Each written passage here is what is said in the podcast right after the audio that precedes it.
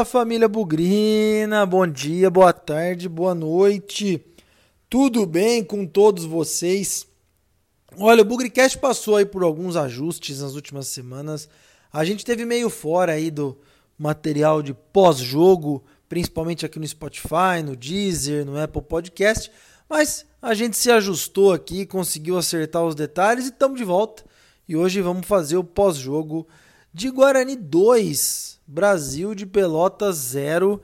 Uma partida muito importante para a autoestima, para o astral, para o bom ambiente do Guarani. Vamos lembrar que o Guarani vinha de três partidas sem vencer, empate com o Sampaio Correia, derrota por 4 a 1 para o Vasco e derrota por 4 a 1 para o Vila Nova. Aliás, essa derrota para o Vila Nova não desceu na garganta de nenhum torcedor ainda o que aconteceu naquela manhã no Brinco de Ouro. Mas tudo isso ficou para trás e o Guarani foi para cima do Brasil de Pelotas, vice-lanterna do campeonato na ocasião, precisando vencer. Técnico Daniel Paulista começou a receber as primeiras críticas. Tá certo também que o time contra o Brasil também tinha desfalques, né? A gente, o Guarani não tinha o Rodrigo Andrade é, com uma lesão muscular. O Regis já estaria fora, mas também apareceu com uma lesão. E o ataque com mudanças, né? Alan Victor titular pela primeira vez e também Lucão do Break com mais uma sequência como centroavante fixo do Guarani. Daquele time que o Guarani estava habituado a mostrar, jogar aquele esquema tático, muitas novidades, né? E era natural, e tem sido natural, que o Daniel Paulista busque uma nova forma de jogar. Acho que essa é a principal mensagem desse pós-jogo do Guarani. Eu ainda não consegui identificar qual é essa nova forma do Guarani jogar. A gente via Regis, a gente via Davó, a gente via Júlio César também dando muita velocidade ao ataque, mas também voltando bastante na recomposição da marcação. Isso, claro que o Guarani ainda não tem uma defesa confiável, uma defesa sólida, mas embora as críticas estejam muito voltadas ao goleiro Gabriel Mesquita, à dupla de zaga, na minha opinião, tem um trabalho importante da recomposição. Contra o Vila Nova ficou muito claro. O Guarani atacou, atacou, atacou, contra o Vasco também, atacou, atacou, atacou. Quando o adversário recuperou a bola, pegou nossa defesa no mano a mano. Claro que tem erros técnicos, claro que tem falhas de posicionamento, mas esse ponto da recomposição, na minha opinião, é o que o Guarani mais precisa trabalhar nesse possível novo jeito de jogar. Aliás, é uma das coisas que, na minha opinião, facilitou muito a vida contra o Brasil de Pelotas foi a utilização do Bruno Silva e do Índio, dois volantes mais plantados, permitindo com que o Andrigo, permitindo com que os laterais avançassem bastante. Esse esquema, ele é um pouco diferente do anterior, porque não teve a volta do Júlio César, que ainda está afastado por problemas médicos, não tinha a volta do Davó para marcar o volante, então dois jogadores mais fixos deram mais estabilidade ao Guarani. E do ponto de vista de defesa, foi exatamente isso que aconteceu contra o Brasil. O Guarani foi pouquíssimo incomodado pelo time gaúcho. É claro que o time também não é nada demais, né? Vamos combinar que nesse momento o Brasil, inclusive, é o lanterna do campeonato, depois da derrota é, para o Guarani, mais algumas outras partidas, o Brasil virou lanterna. Então não dá para elogiar ainda o sistema defensivo do Guarani. Dá para comemorar o fato de não ter tomado gols. Agora, nesse novo jeito de jogar, nessa tentativa de um novo posicionamento tático, novas formações técnicas, o futebol, ofensivamente falando, também foi muito pobre, principalmente no primeiro tempo.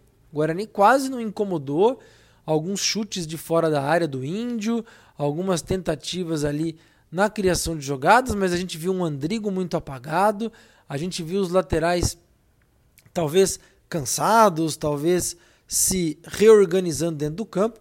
Então foi um primeiro tempo fraco, na minha opinião, bastante fraco contra aquele que é um dos piores times do campeonato. Por sorte, o zagueiro volante lá do Brasil de Pelotas resolveu dar um pontapé no Thales na, na após uma cobrança de escanteio. O Bandeirinha viu, mar, o juiz marcou o pênalti e o Bruno Sávio fez 1 a 0 Aquele jogo já estava começando a tomar contornos aí de muita é, insegurança ou de muita preocupação, porque o Guarani de fato não criou quase nenhuma oportunidade de gol no primeiro tempo, mas virando com 1 a 0 a seu favor, fez o segundo tempo um pouquinho melhor. E eu insisto nesse novo jeito de jogar. O Guarani com um centroavante fixo como o Lucão do Break foi muito pouco ofensivo, muito pouca criatividade, muito pouca velocidade. Talvez o Daniel Paulista esteja fazendo isso intencionalmente para preparar o time. E quem sabe lá na frente a gente veja os bons resultados. No curto prazo, futebolzinho difícil de ver, hein? Futebolzinho bastante limitado. Segundo tempo foi um pouquinho melhor, como eu falei. Acho que as entradas do Pablo, é, o Alan Victor, aliás, né? Antes de falar do Pablo, uma partida decepcionante, na minha opinião, no, no primeiro tempo. É, é, muito inseguro, errando muitos passes.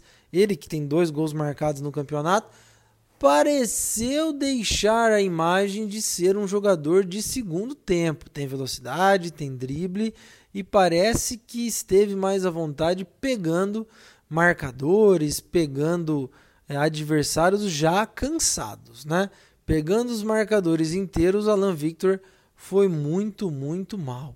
Mas no segundo tempo, como eu falei, a entrada do Pablo, a tentativa ali de de colocar o Maxwell, né, fazendo a sua estreia no ataque do Guarani também, deu um pouco mais de força, deu um pouco mais de, de dinamismo para o time do Guarani. Foram mexidas importantes.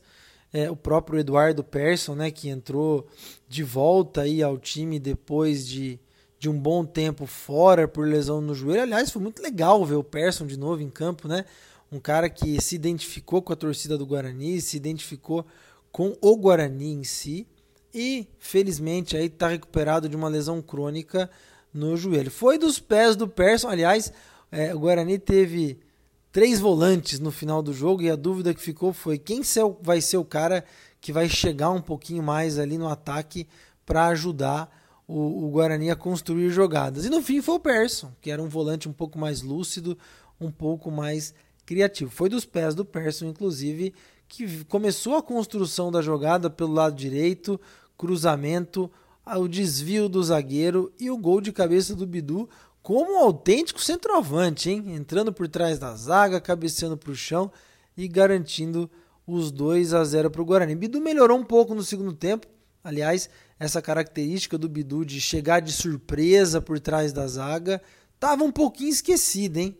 No primeiro tempo ele até teve uma, uma tentativa, mas no segundo ele foi feliz, entrou bem ali e cabeceou para garantir o 2 a 0. Segundo tempo do Guarani um pouco melhor que o primeiro, mas ainda muito longe de ser um futebol criativo, de ser um futebol envolvente, de ser um futebol de encher os olhos, né? daquele time que a gente estava acostumado a ver e que hoje, pelo menos, ainda é o melhor ataque da Série B, o que nos enche de orgulho, né? Bruno Sávio com seis gols, Regis com sete gols e o Bidu, agora o nosso terceiro artilheiro, três gols marcados pelo nosso jovem lateral esquerdo. Os desafios ficam agora para os próximos jogos é, o Guarani com desfalques, né? Vamos entender como é que fica a situação clínica, a situação médica de Rodrigo Andrade Regis e também possivelmente aí a volta, né, dos zagueiros definitivamente que estavam lesionados. Já temos a volta do Ronaldo Alves, o Carlão deve ser o próximo a voltar e lá na frente já temos notícias aí do Júlio César em transição física e trabalhando com bola. Não dá para dizer ainda que os dois vão para o jogo contra o Havaí na terça-feira, mas hoje dá para dizer que eles estão mais perto de voltar do que continuarem no departamento médico. Nós vamos precisar de todo mundo, nós vamos precisar dessa galera inteira longe do DM, porque a sequência de jogos é muito dura. Falando então, para fechar, boas atuações contra o Brasil de Pelotas, na minha opinião, do Bidu. Acho que Bidu foi bem, Bidu fez o gol. É, e um pouquinho mais para ver, gostei do Índio. Mais uma partida bem consciente, uma partida sólida do Índio, que já foi muito criticado e devagarzinho tem dado a volta por cima. Atuações que deixaram a desejar. Os bolas murchas.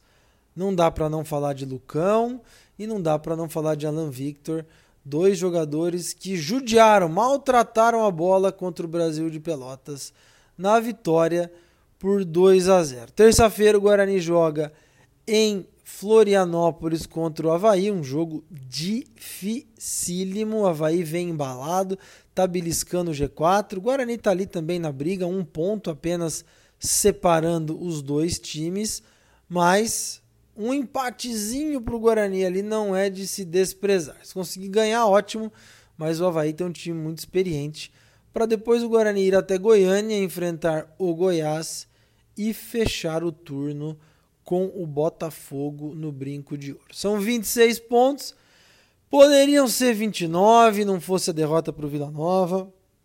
Poderiam ser 28, não fosse o empate com o Sampaio Correia. Poderiam ser 31 se não fossem esses dois tropeços em casa. O Guarani vem para três partidas duríssimas, tem alguns desfalques, tem muitos jogadores aí na iminência de receber o terceiro cartão amarelo também. Então agora é a hora da onça beber água. Vamos ver o que acontece nessa sequência do Guarani a partir das próximas rodadas. Esse então foi o pós-jogo de Guarani 2, Brasil de Pelota 0, sem deixar de agradecer aí os nossos parceiros de Bugricast, né? A Estância do Oliveira, Cervejaria Campinas, RS Design e também a Casa dos Reparos, nossos parceiros aí que acreditam no trabalho do Bugricast e dão a sua, a sua cota de estendem o braço para o Bugricast continuar vivo, continuar firme e principalmente interagindo com a torcida bugrina. Você que está no Apple Podcast, no Deezer, no Spotify, não deixa ali de acompanhar o nosso conteúdo no YouTube também. A gente fala, tem os nossos boletins diários sobre notícias rápidas do Guarani, tem o nosso, as nossas lives pré-jogo, a nossa live pós-jogo e que já são aí um verdadeiro sucesso no YouTube, no Facebook e no Twitter. O ponto de encontro do Bugrino antes e depois de cada jogo é no Bugricast para falar da atuação do Guarani em cada jogo nessa Série B. É isso, espero que tenham gostado. Dúvidas, críticas, sugestões são sempre muito bem-vindas no arroba Bugricast, no Instagram, no Twitter, no Facebook e tudo mais. Muito obrigado mais uma vez, sem nunca esquecer que na vitória ou na derrota, hoje e sempre Guarani.